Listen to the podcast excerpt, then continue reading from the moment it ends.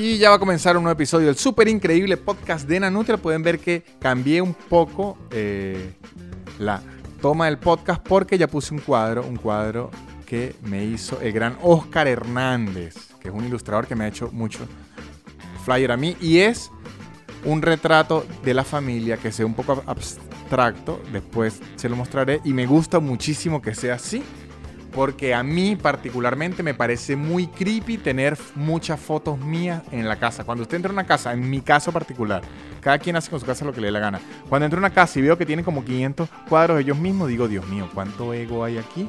Y de hecho, mucha gente siempre que le quiero regalar esta ilustración suya, le quiero regalar esta ilustración suya. Y aunque me gusta mucho, me parecen muy lindas, a mí me parece muy creepy tener tantas fotos propias mías o dibujos míos en mi casa. No sé, ya, ya me veo siempre. Aquí me estoy viendo en la cámara. Me parece raro. Es como decirle a la gente, y que mire, soy yo, pero en, dibujo. Uh, este. Les recuerdo que en patreon.com slash nanutria pueden tener un extra del podcast todas las semanas y dos shows en vivo al mes. Unos shows divertidísimos y si no lo pueden ver en vivo, los subo completicos a Patreon. Ahí lo pueden este, tener en este episodio, muchachos, vamos a hablar de sexo comedias, ¿de acuerdo o no? ¿Qué dicen los científicos? Vamos a hablar de lentes y vamos a hablar de chisme, la importancia del chisme en la sociedad, esa es mi tesis. La importancia del chisme en el día a día, en la sociedad y en los haberes del hombre. Y les recuerdo que tienen que seguir y apoyar a los patrocinantes que siempre ayudan a este podcast, arroba casupo.com, los mejores artículos de cuero de lujo, increíbles y tapabocas increíbles con envío gratis a los Estados Unidos. Y a Gaby Ross Makeup, que tiene los mejores artículos de maquillaje, los mejores cursos de maquillaje.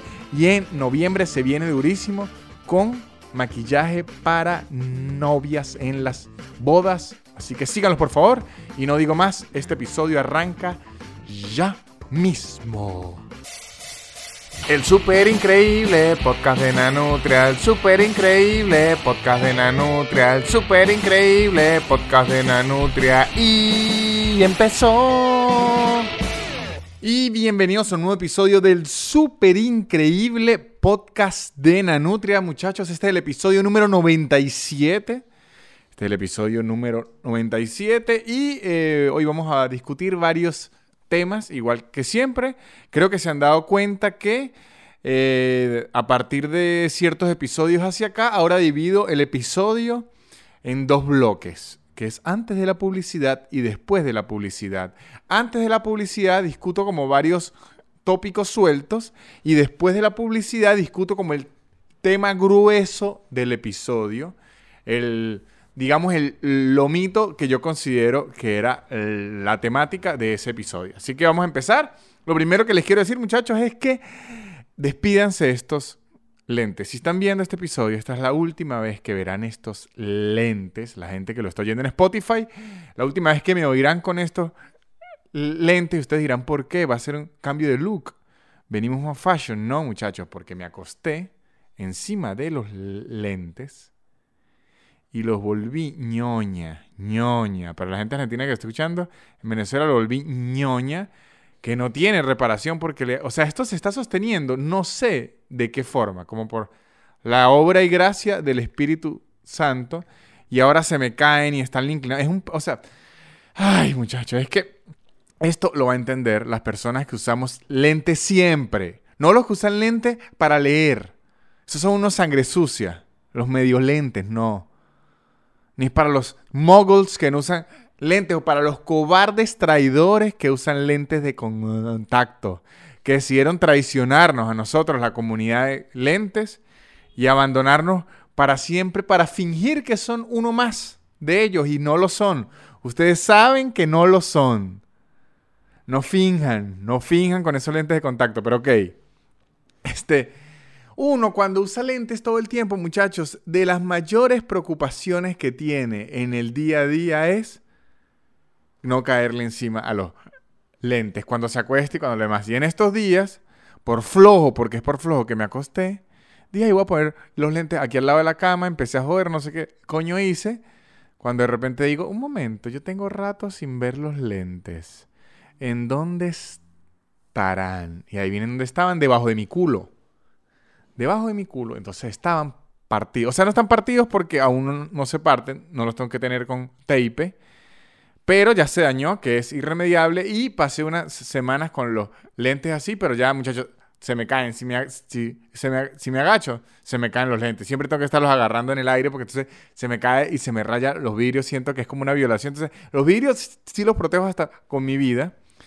Pero eh, la montura se me dañó, así que voy a regresar a usar otros lentes y vuelvo a los lentes clásicos de marco negro porque yo sé que cuando me lancé este, me lancé la modernidad y todo, pero bueno, ya, ya fui muy moderno. Voy a volver al Víctor Medina, al Nanutria clásico con lentes de pasta negros o marrón oscuro que no sé para qué les pase esa información, pero les quería contar que eh, estoy muy triste porque además los lentes son eh, caros.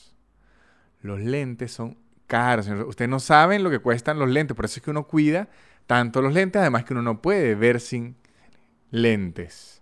De hecho, yo antes, debo decir que irresponsablemente, durante el 90% de, las veces que he tenido lentes, me he hecho el examen en el optometrista, o sea, directamente en, la óptica.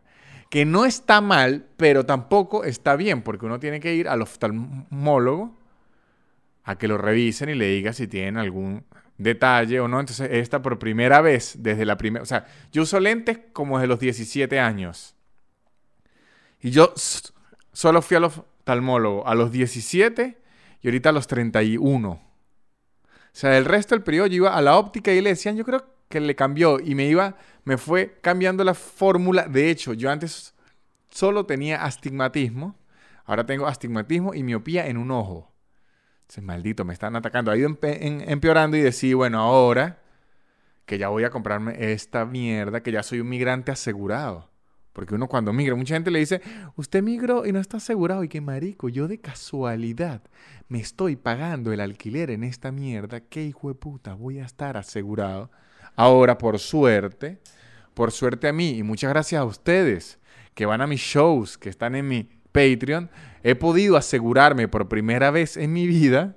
Entonces dije, bueno, vamos a darle ruleta ese seguro, porque si pago esa mierda, vamos a darle ruleta, vamos a poner las tetas, voy a ir, me pica el ojo para el oftalmólogo, seguro. Este, fui, me hizo un examen que, ojo, no es mucha, es casi la misma vaina que el optometrista. Ahora entiendo por qué la gente se lo termina haciendo en el optometrista. Entiendo que el oftalmólogo tiene un nivel mucho más alto de, preparación, pero casi la misma vaina. Lo pone en el aparatico ese, a mirar, que uno pone que si la barbilla aquí, lo mira, taca, taca, es como que enfoque y desenfoca, después las letras y que lee aquí, lee aquí, lee aquí. Y antes, antes, muchachos, en mi época joven de lentes, y le voy a dar este consejo a, ustedes, yo pretendía, eh, como que fingía que leía mucho mejor de lo que leía, porque uno quiere como demostrarse, no, yo estoy bien, yo soy fuerte, yo soy sano.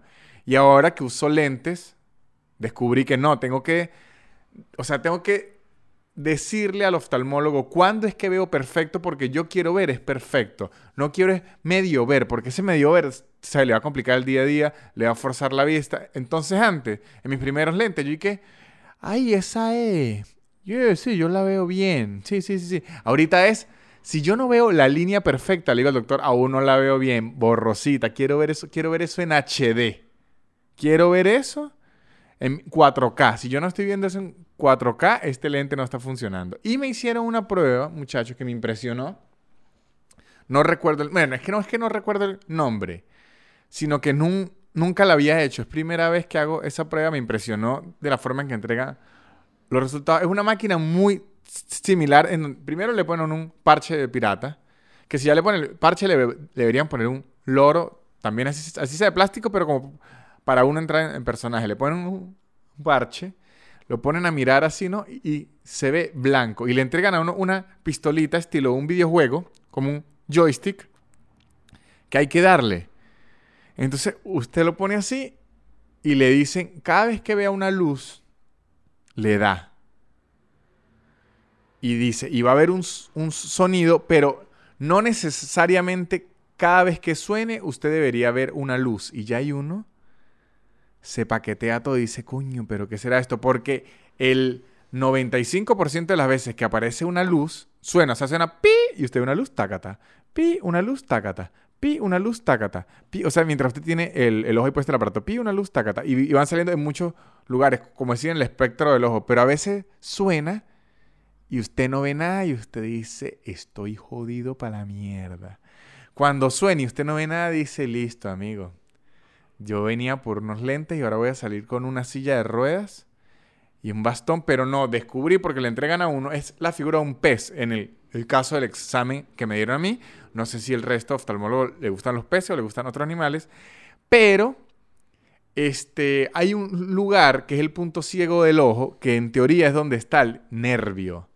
Entonces, cada ojo tiene un lugar que es un punto ciego. Lo que pasa es que con los dos ojos, con los dos ojos, para que vea lo venezolano que soy, los dos ojos con los dos ojos a las 8 y a las 11, con los dos ojos se complementan y uno no siente el punto ciego, pero es donde está el nervio. Entonces, cuando le muestran la figura a la que uno le disparó en todo lo que vio, uno siempre ve las luces por separado. Luego le muestran la figura que las luces esas armaban entre sí. Era un pez, pero en la parte del punto ciego no hay nada. Y en teoría eso es, yo salí bien. Tengo tengo mis ojos bien, pero en teoría es para que si usted tiene otra parte del ojo dañado, algo en la retina, una raya o algo así, usted tampoco vea esa parte y le tengan que, no sé qué hacer en el lente. No sé si ahí es que hacen ángulos en el vidrio, unas vainas así para que uno pueda ver bien. Ya me dirá la gente que lo sabe todo, la gente del internet en los comentarios, qué le hacen a uno cuando no ve bien por una parte del ojo, qué es lo que hace el oftalmólogo. No sé si es operación o si los lentes pueden hacer algo, pero Debo decir que solo con que me pusieran en una máquina nueva, yo dije, ok, vamos a justificar la venida del oftalmólogo, que por lo menos utilizaron una maquinita nueva. Entonces, eso es lo importante, que no es lo importante que les voy a decir porque no es que es importante, pero es lo que le quería decir, que vuelvo a mis lentes tradicionales, porque le caí encima estos lentes y es una tragedia. Es una canción de Adele. There is fire. No me sé la letra. Y Adele, por cierto, ahora se puso más fitness. Y aunque Adele siempre me había parecido bellísima, la vi en Saturday Night Live y ahora está. Que Dios mío, Adele. Adele Chacha. Que no dice que el, el, el ex esposo de Adele debe estar que se mata porque Adele hizo la clásica, ah, vamos a terminar, pues vuelvo con todo, disco nuevo y más divina que nunca. Porque antes usted decía, claro, Adele viene con despecho y va a sacar un disco y unos Grammys. Ahora Adele viene con despecho, va a sacar unos discos, unos Grammys y seguro se va a cuadrar un carajito que está bellísimo y ahora ella divinísima y ese tipo se va a querer es matar oyendo precisamente a Adele. Qué horror que usted sea de los exes de Adele o que si Sam Smith y no pueda matar el despecho con Adele o Sam Smith. Porque se mata. O sea, todas esas canciones son dedicadas. Usted no se puede despechar. Porque. ¿Con qué va a oír entonces para el despecho? No puede oír a Adele porque esas canciones son para usted. Termina muerto en el piso. Algo para reflexionar, muchachos les dejo ese mensaje para reflexionar. Miren algo que leí y que me sentí orgulloso. Esto es de los estudios esos que cada vez que uno lee un estudio, los científicos hacen estudios para toda vaina, que si los delfines no saben pronunciar la R, que si agarramos uno monos, los pusimos a ver Friends y su personaje favorito es Chandler. Si los científicos, se la, para justificar el sueldo, se la pasan haciendo unos experimentos enfermísimos y dementes, pero cada vez que un experimento, un experimento le conviene a alguien, uno lo reposta y dice, ah, este experimento sí me sirve. Que si había una época en Facebook y que, acabar en la cara, el semen en la cara es buenísimo para la piel. Y, los amigos míos, ven muchachas, aprendan, yo les quiero es cuidar la piel. Pura enfermedad así. Y hay un estudio, muchachos, de algo que yo públicamente lo he dicho y se me ha criticado desde los inicios de mi carrera. Y es que yo hago el amor, yo hago el delicioso, yo hago el frutifantástico, yo hago la macarena horizontal, yo hago el ñaca ñaca. Yo hago el ñiqui ñiqui la mayoría de las veces con las medias puestas. De hecho, yo ando el 99% del tiempo con las medias puestas. Odio estar descalzo. No me gusta el contacto del pie con el piso. Lo odio. Inclusive había una leyenda urbana que andar descalzo en la playa era un problema porque iba a andar descalzo en la tierra o algo así porque se le podía meter parásito y eso. Yo siempre lo decía porque me creí ese cuento y como no me gustaba andar descalzo, lo justificaba. Decía, yo no ando descalzo porque además que no me gusta, se me puede meter algo en el pie, parásito o algo así. Siempre me dijeron, loco. Una vez una amiga se le puso el pie negro, muchachos, el pie negro.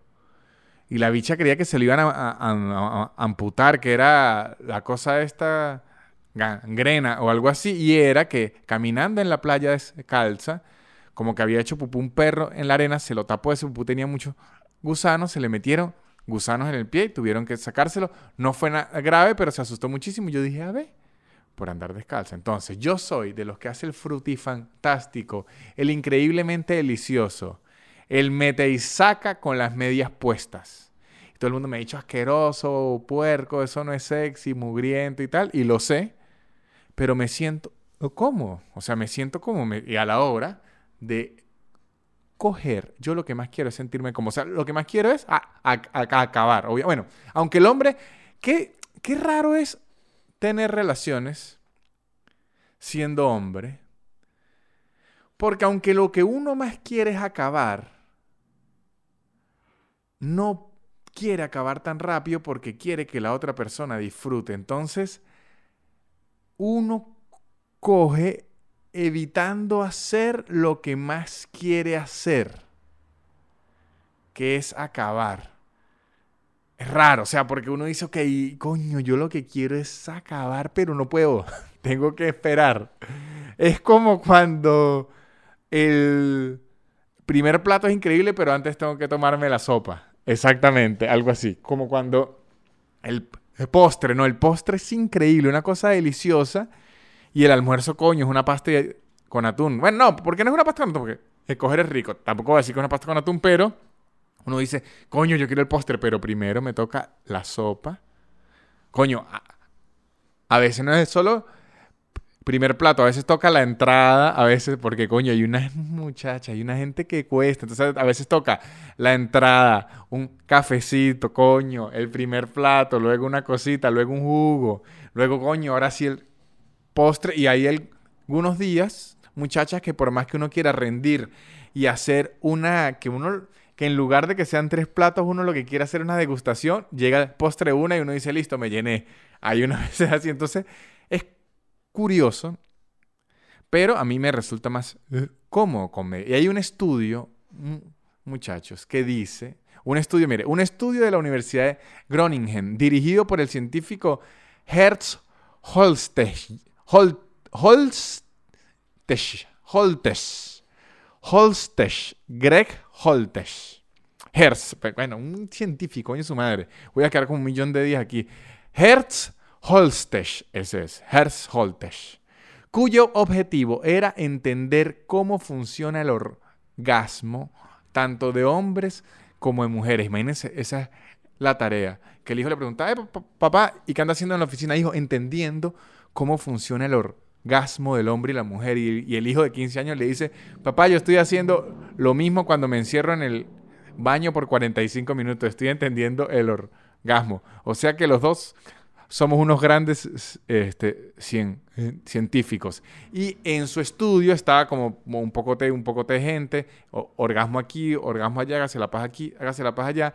Hizo un hallazgo involuntario que fue que el 50% de los participantes llegaron al placer máximo sin usar las medias. O sea, un ejemplo, no dice la cantidad de, de personas no lo dice. Pero si fueron mil que el señor Herr Holster puso a hacerse la paja, 500 llegaron al placer máximo. Pero cuando les puso medias, la cifra aumentó a 80%, o sea, 800. Era como en Rápido Furioso cuando le meten el NOS, el hidrógeno. O sea, cuando le puso las medias, esa gente póngase el cinturón de seguridad y se viene la fiesta, muchachos. Dice aquí que mantener los pies calientes hace que los vasos sanguíneos se dilaten, lo que da al cerebro la señal que es hora de dormir. O sea, uno se siente más tiernecito, dice, ay, es como hora de dormir. Existe un vínculo entre la dilatación de las extremidades, también conocido como vasodilatación, y la rapidez con la que una persona se queda dormida. Entonces, mientras usted más abrigadito y más vasocirculación tenga, más rápido se queda dormido. ¿Y qué tiene que ver esto con el coito? ¿Es que eso quiere decir que usted se va a quedar dormido mientras hace el amor? Ojalá no. Pero dice que el descubrimiento sobre esta pieza de ropa en relación al sexo habría surgido porque los participantes en el estudio se quejaron que el laboratorio donde tenían la investigación había una corriente de aire. Ah, o sea, los ponían a coger en un laboratorio y le decían, coño, doctor, pero si fue puta aire lo tiene a 18, esto parece un banco. Y me ponen aquí con las nalguitas al aire y yo descalzo a echar machete. Coño, a frío, doctor, unas mediecitas. Entonces el doctor dijo, ok, vamos a darle unas medias. Le dio unas medias a la gente que se quejaban y aunque no pudieron llegar a esclarecer las causas por las cuales una persona con medias tenía más chance de tener un orgasmo, una de las teorías es que precisamente como la sangre fluye más rápido en los pies y están calientes, eso favorece a estar predispuesto al placer máximo. O sea, mientras más cómodo usted se sienta, más oportunidad tiene o más chance quiere de llegar al placer máximo. Otra posibilidad es que al tratarse de la segunda vez que las parejas mantenían relaciones sexuales, la experiencia fue más placentera porque ya se había hecho una primera. Y por lo general, cuando uno repite, tiene más chance de llegar al orgasmo. Ah, eso no lo habían dicho en el estudio. ¿ve? Ahora, esto sí es obvio. O sea, siempre es mejor después de la primera. Y, ¿sabe qué es lo recho? Que en la primera los tipositos salvajes y media y que aquí vamos a gozarnos o a todo. Y ya en la segunda, coño, ya no conocemos, hay frío, unas mediecitas con calma. ¿Sabes que cuando yo usted se, conoce con la pareja a veces coge hasta sin quitarse la franela y que no, hay frío? Mientras más cómodo usted se sienta, puede coger mejor. Es lo que nos dice este estudio. ¿Qué quiere decir? Que si a usted más bien le molestan las medias en su cuerpo, pues probablemente no vaya a disfrutar con porque lo importante es la comodidad y el calorcito que sienta. Otra cosa que queda clara aquí es que coger en un banco, en un laboratorio, no es tan divertido. Por lo menos hay que tener medias. Y otra cosa que nos queda claro aquí es que ese laboratorio tiene que gastar un poco de plata en medias. Y después esas medias con qué se hacen, yo ya se las dejo a los a los tipos. No es que va a agarrar Hershey, que no, devuélvemela. Y el cuarto del hijo, que estaba en su adolescencia experimentando con el orgasmo, también casualmente estaba lleno de medias todo el piso, pero lo increíble de eso es que nunca las usaba en los pies. ¿Para qué las usaba el hijo adolescente de Hertz? Nunca lo sabremos, muchachos. Lo que sí sabremos es que es momento de ir a publicidad. Muchachos, y en un estudio que hizo la Universidad Nanutriana para las ciencias y la investigación, el doctor Victorini Medina, el doctor de origen italiano, descubrió que si usted mientras tiene relaciones sexuales utiliza alguno de los artículos de cuero increíbles de casupo.co, el orgasmo va a ser un orgasmo que usted nunca ha sentido en su vida. Tenemos billetera, portachequeras, no sé para qué la van a utilizar en el sexo. Sean, conchale, tengan imaginación en Casupo, las vendemos y ya venden como unos koalas, venden unas correas, unos cinturones, coño, eso sí no tengo. Si vieron las 50 sombras Grey, saben que le pueden dar uso y hasta tapabocas, muchachos, vendemos en casupo.com por si tienen relaciones, pero dice, esta persona no sé si se está cuidando muy bien. Además de utilizar yo mi protección abajo, voy a utilizar mi protección arriba. Usar los tapabocas de casupo.com y le aseguramos que además de tener de los mejores orgasmos de la tierra, van a tener de los mejores productos que puedan comprar de cuero. Métanse en casupo.com y pueden ver todos los productos que tienen. Tapabocas para adultos, tapabocas para niños, vienen combos, tienen cinturones increíbles, tienen billeteras, tienen portachequeras, tienen libretas, tienen como unos bolsitos de verdad. Productos increíbles hechos a mano y por manos venezolanas. Lo mejor que pueden hacer para llegar al clímax en el sexo y en la moda es casupo.co y en arroba Gaby Ross Makeup, muchachos. Van a tener unos equipos de maquillaje de orgasmo, de orgasmo, los mejores accesorios de maquillaje de lujo y cursos y tips de maquillaje, por lo menos en noviembre. Ahorita en noviembre, en arroba Gaby Ross Makeup, van a tener un curso intensivo de maquillaje de novias. O sea, después de que tuvieron sexo salvaje con medias y sin medias, que se van a, casar porque dice, coño, esta barriga hay que disimularla, vamos a casar porque para que nos den tiempo y casarnos rápido. Pueden hacer el curso rápidamente. En noviembre, curso intensivo de maquillaje con Gaby Ross Makeup. Y para los cursos, para los equipos de maquillaje y los utensilios de maquillaje en Gaby Ross Makeup tenemos un código de, descuento, muchachos, que se llama Nanubellos. Ustedes ponen su código de descuento Nanubellos y van a tener precios increíbles, además de orgasmos exquisitos. Yo siempre que improviso una publicidad así, que le meto que sí, sexo o algo así, yo digo, coño, ojalá los patrocinantes no se me vayan, porque sí quedan divertidas. Y yo sé que la gente de casubo.co y la gente de Gaby Ross Makeup son increíbles y además son oyentes, son nano-believers, que son fanáticos de Nanutria y, y Justin Bieber y entienden el humor, pero por lo menos si esto fuera que si alguna marca grande, Coca-Cola o algo así, me llega Coca-Cola y que, ¿qué es eso para alcanzar el orgasmo? Qué bueno Coca-Cola, a lo mejor un pote de Coca-Cola. Yo he visto videos de cómo se hacen enemas con las botellas de 2 litros de Coca-Cola. ¿Y por qué he visto esos videos? No es problema de ustedes, pero he visto videos donde se hacen enemas un botella de Coca-Cola, a lo mejor eso es una parte de una campaña publicitaria que Coca-Cola puede hacer y que reciclen. Luego utilizar nuestros productos, no lo voten, pueden hacer un matero para sus plantas, pueden pintarlo y usarlo como un portalápice o pueden utilizarlo como mecanismo de limpieza para la parte de adentro de su ano. Entonces uno dice, conchale, Coca-Cola. Y está el, Santa Claus la Navidad de Coca-Cola. ¡Oh, oh, oh, oh, limpiecito! Y uno dice, conchale. Coca-Cola se puso bien liberal.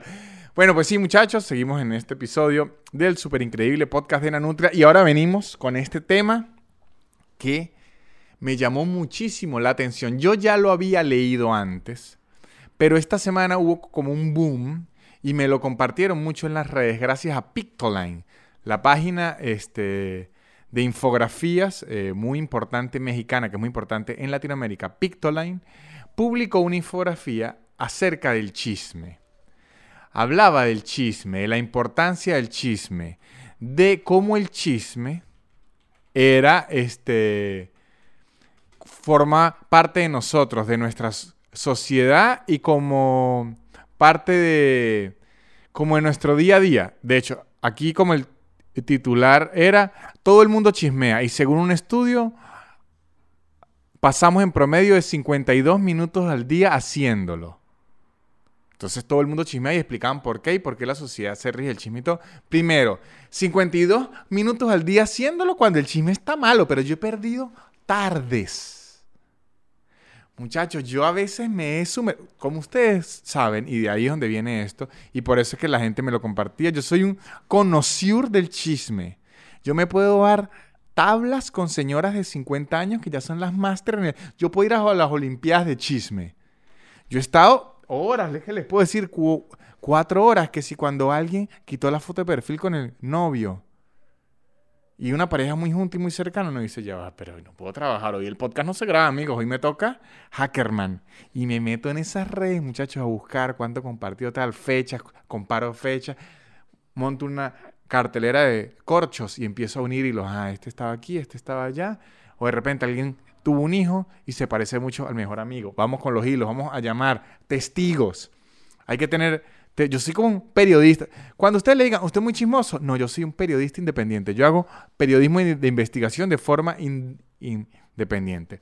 Esto habla de un estudio que agarró Pictoline, pero me trajo a la mente a la mente este, algo que yo ya había leído de hace mucho tiempo y lo voy a, a refanciar, refianciar. Una palabra que no sé. Tengo que aprender esa palabra. Lo voy a reafirmar con unas cosas que tengo aquí que le voy a leer. El chisme, muchachos, aunque no lo crean, es de las pocas, o sea, de las cosas que hicieron que el Homo sapiens, o sea, el humano, fuera el rey de la sociedad. Y esto puede parecer una locura, está diciendo, no, este ya está justificando el chisme a una forma sin sentido. Yo les digo, no, ¿por qué? Porque el chisme es de las cosas que hicieron que el humano pudiera ser una sociedad de la forma en que la tienen. Porque si ustedes se ponen a ver, el chisme, si lo diagramamos, si le quitamos a la vecina que se preñó con el jardín, o sea, cuando llegamos al chisme, a lo que es, el chisme es información sobre algún hecho o evento en el que uno no estuvo presente que le llegó. Entonces, la historia es, por así decirlo, un chisme. La información, o sea, me llegó el chisme que en Chile se aprobó las la nueva constituyente. Se va a hacer una nueva constituyente y me llegó el chisme. ¿Cuál es la diferencia ahora en la actualidad? Que como hay medios, hay periodistas, que el periodista es, muchachos, un periodista es un chismoso certificado. O sea, es una persona que éticamente nos garantiza, éticamente, porque hay muchos periodistas que son una mierda, pero un periodista ético nos garantiza que su chisme está redactado de una forma profesional y es cierto.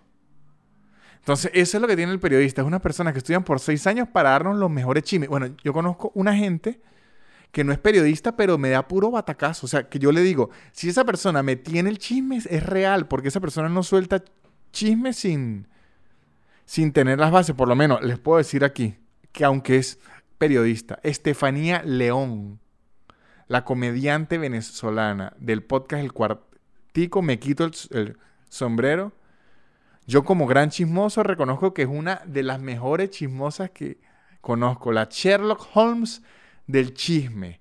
Estefanía León llega a unos niveles de chisme que usted dice que, mira, aquí tengo la foto del primer examen de sangre que se hizo. Estudió en este colegio en la primaria y le tiene miedo a las alturas y a, las arañas. Estefanía llega a unos niveles de información que hasta el FBI le tuviese miedo.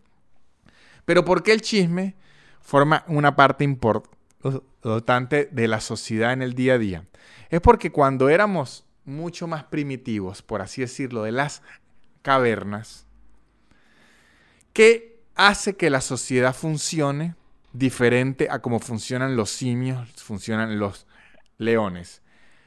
Además de que usamos TikTok, que los leones no pueden porque no tienen pulgares, es que tenemos la capacidad de cooperar en grupo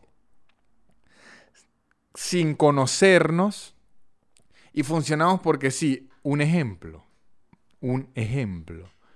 La gente de Amazon, la gente de Amazon, hay alguien que me trae un pedido hasta la, a la casa que él no conoce al que recibe el pedido, que él no, o sea, el ser humano como sociedad tiene estructuras de personas que trabajan en conjunto sin conocerse. Cuando un policía agarra a un ladrón, él lo envía a un juez, hay un abogado que lo acusa, todo un poco de personas que trabajan en conjunto sin conocerse. Eso no lo tienen los animales. Un león no trabaja de la mano con un león en otra ciudad. Él no hace, no dice, yo voy a perseguir a la gacela esta y el león en la otra ciudad lo va a agarrar y luego él me va a mandar eh, la mitad. No hace eso. Los animales solo confían en quien conocen y quien saben, un león sabe que otro león es más fuerte que él porque lo ha visto. Los humanos no necesariamente, ahí es donde entra el chisme y donde entra la ficción. Les voy a explicar por lo menos. El chisme es donde entra. Yo le digo, marico, yo vi a ese tipo entrarle coñazos a cinco osos. Y yo lo veo físicamente y lo veo grande. Entonces yo digo, ah, yo puedo medio confiar que este tipo es fuerte porque él me lo está diciendo. Eso es un chisme. O sea, yo estoy teniendo referencias. Un chisme es tener información referencial de alguien. Ahora, que el chisme sea verdad o no, es otra cosa. Por lo menos, Alguien me dice, marico, no haga negocio con ese bicho, que ese bicho mala paga. Jodió a él, jodió a él, jodió a él. Yo voy y le pregunto a este, mire, ¿este bicho lo jodió a usted? Sí. Ahí yo tengo chismes de que él me jodió. Y gracias a eso yo no voy a trabajar con él porque es mala paga. Entonces, gracias a la información que uno puede obtener de personas sin conocerla, ojo, hay información malintencionada que dice, no, que él que él es y que mala cama, que tal, tal, y, era mentira que lo querían joder, pero la gente cae. Los leones no caen en eso. Un león no dice, ay, mira, este me dijeron que es homosexual. No, o sea, ellos o lo ven o no lo ven, y los leones no son homofóbicos, así que a los leones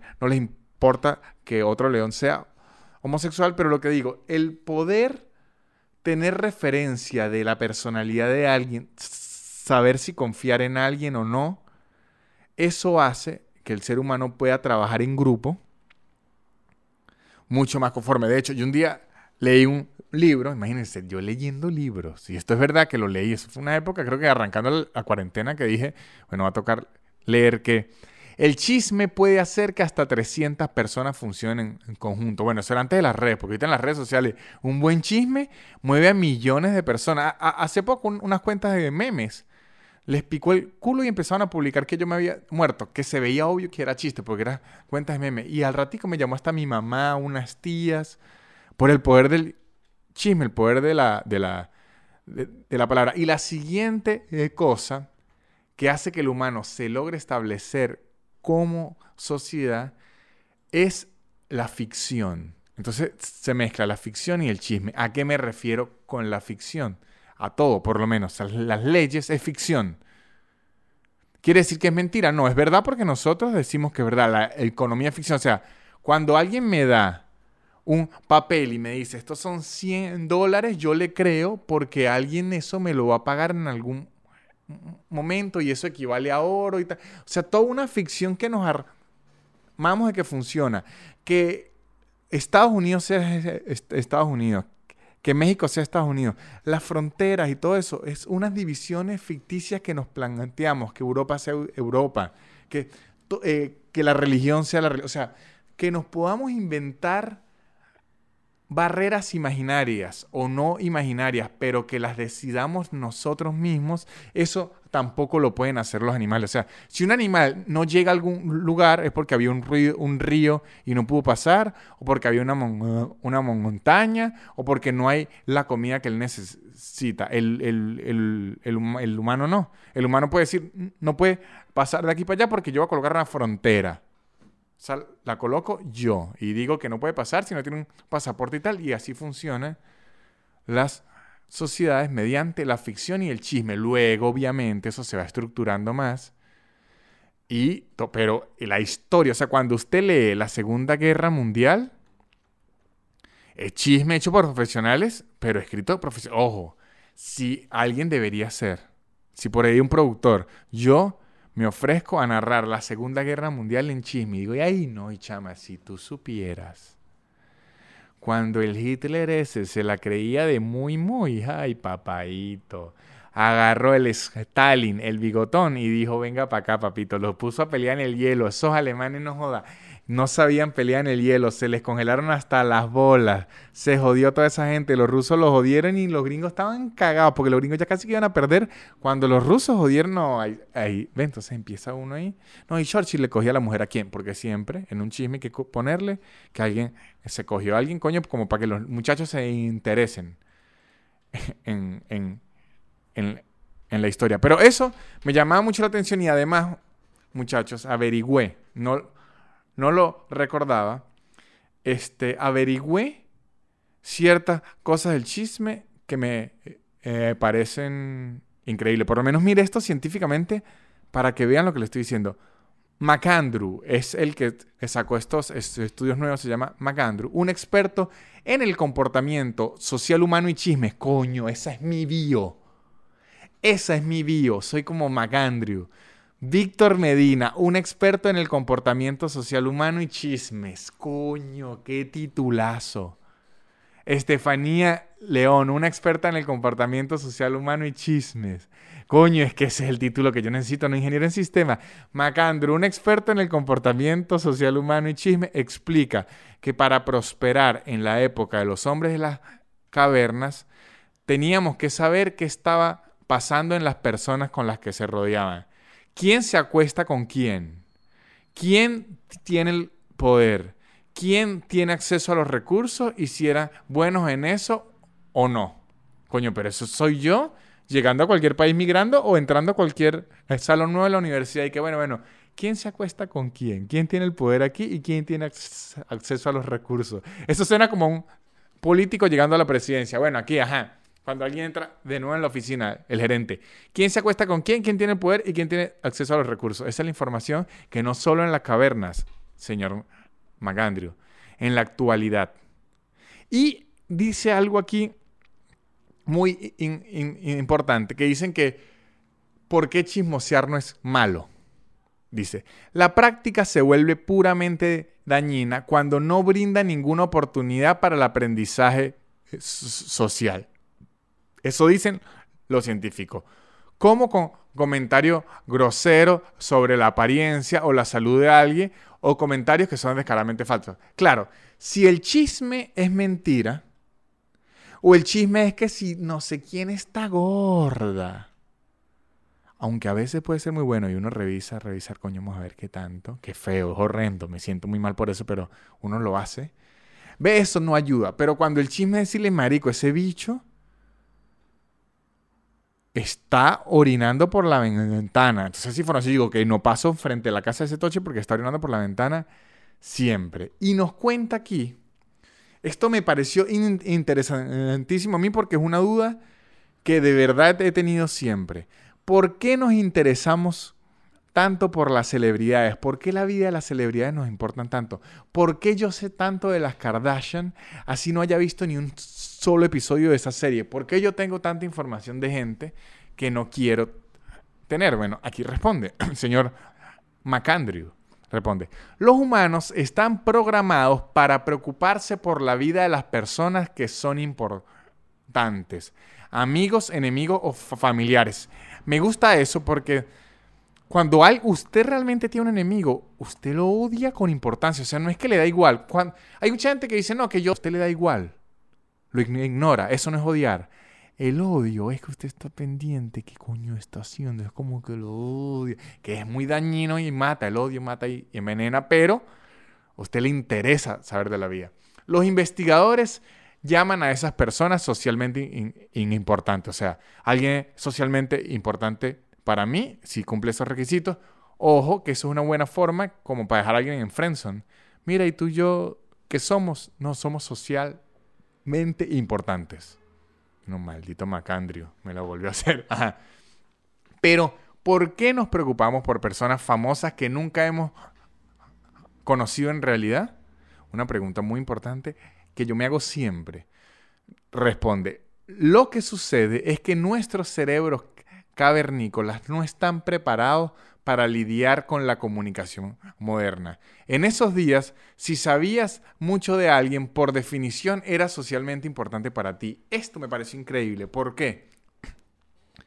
Porque es obvio, pero uno no piensa mucho. ¿Qué quiere decir eso? Que aunque tenemos mucha tecnología, aunque vamos avanzando muy rápido, aunque ya hay pornografía en realidad virtual, ya usted puede agarrar, porque lo he visto, se busca un Satis Fire, la muchacha, aunque ya vi que Satisfyer de hombre, se busca un Satisfyer como ultra tecnológico, se pone unos lentes de realidad virtual y se pone a ver unas pornos de avatar y es como si usted estuviese teniendo relaciones con la gente de avatar. Y ustedes se podrán estar preguntando, ¿por qué viene ese tema tan específico de tener sexo con la gente de avatar? Porque no me mientan. Pero todos cuando vimos Avatar nos fuimos con dos pensamientos, con tres. Todos cuando se acabaron Avatar, nos fuimos con tres pensamientos. Una, coño, esta película bien larga. Dos, esto fue muy parecido a Pocahontas. Y tres, coño, yo me cogería un Avatar. Esos son los tres pensamientos. Usted verá si se hace cargo de ese pensamiento, pero los tres pensamientos que tuvimos fueron que la película fue muy larga, que la trama era idéntica a Pocahontas y que sin problema nos cogeríamos a un avatar. No me lo vengan a negar y por eso es que la tecnología va en, camino a que virtualmente nos vayamos a coger a avatar. Pero lo que nos dice aquí es que aunque vayamos subiendo en tecnología y todo vaya mejorando y acomodándose, nuestro cerebro, la, evolución no avanza tan rápido. Entonces nuestro cerebro, nuestra forma de comunicarnos, de caminar y todo, aún es, no es primitiva porque así es que somos, pero no avanza a la misma velocidad. Entonces nuestro cerebro está diseñado para que si una persona tenemos demasiada información, la consideremos cercana, así no la conozcamos ni nada. Por eso es que se nos es fácil hacer amigos online y todo.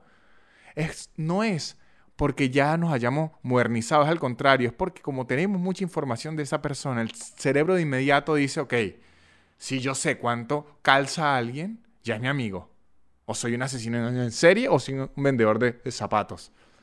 Una de las tres. entonces, Hoy, gracias al Internet y a las redes sociales, tenemos demasiada información de personas de la farándula. Por eso nos interesa demasiado ver con quién está Emma Stone, qué, está pasando con la escritora de Harry Potter. Y a veces nos, nos afecta. que se muere un famoso. Se muere gente todos los días. Pero que se muere un famoso a uno le afecta demasiado, Dios mío, es porque uno tenía mucha información de esa persona y, las, y la sintió como ser cercana. Mire, son nuestro cohorte. Podrían ser nuestros rivales y aliados.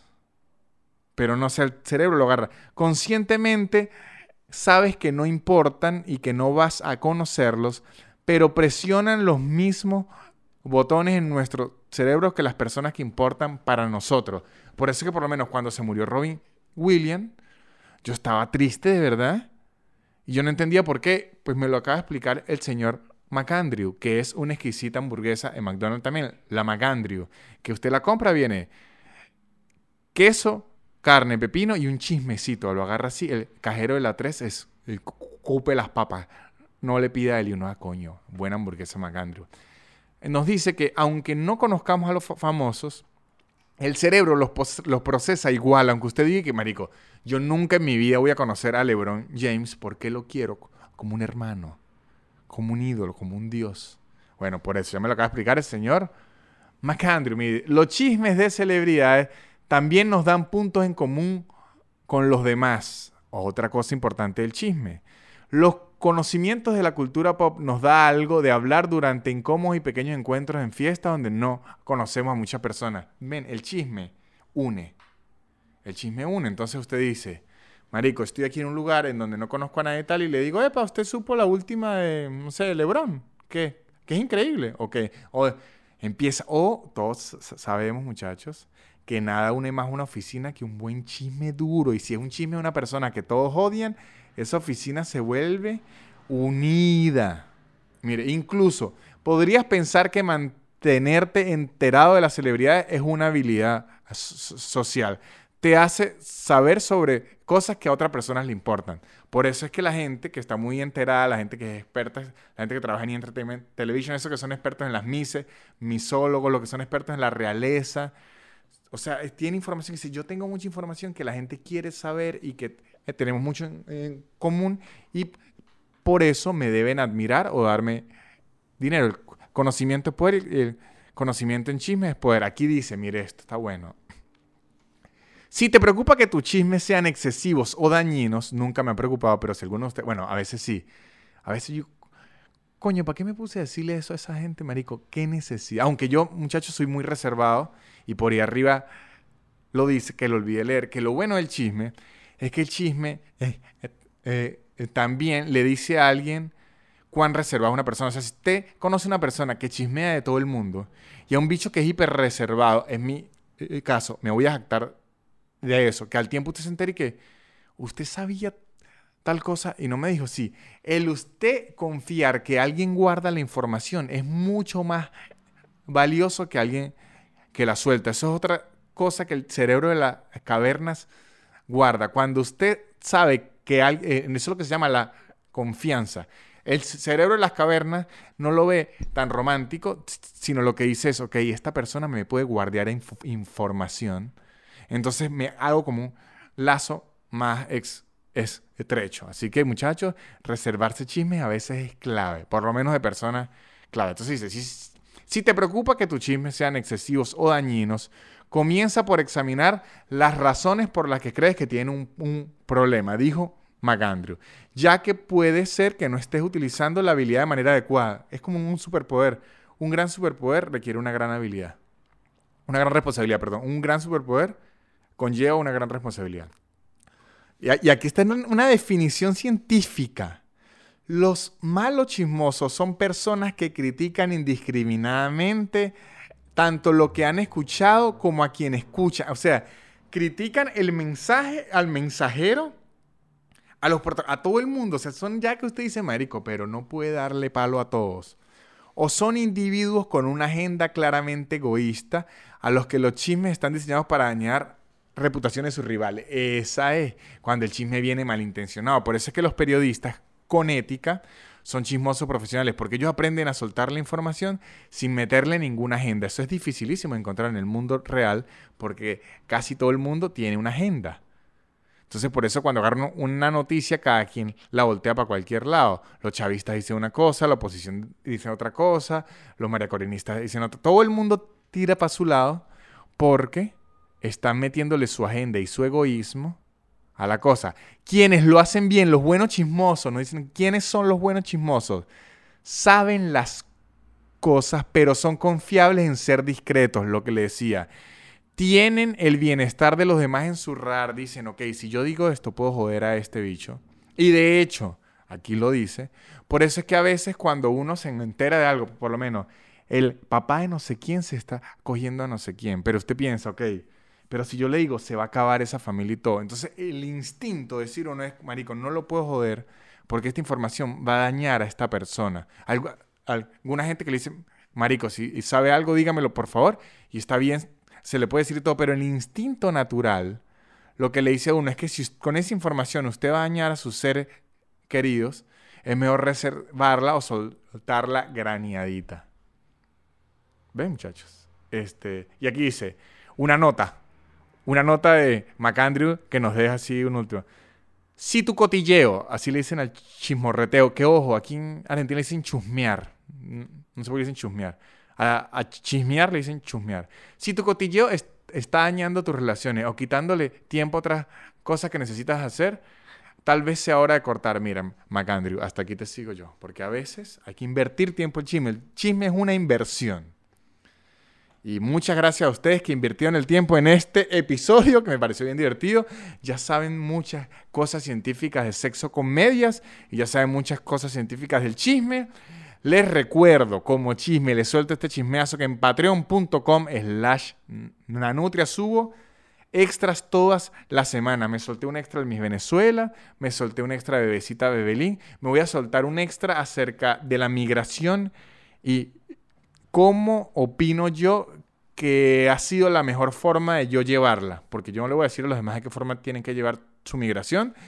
Siempre tiro extra a la semana y tengo dos shows mensuales en vivo con invitados o sin invitados, depende del día, han estado increíbles, uno en horario europeo y otro en horario americano.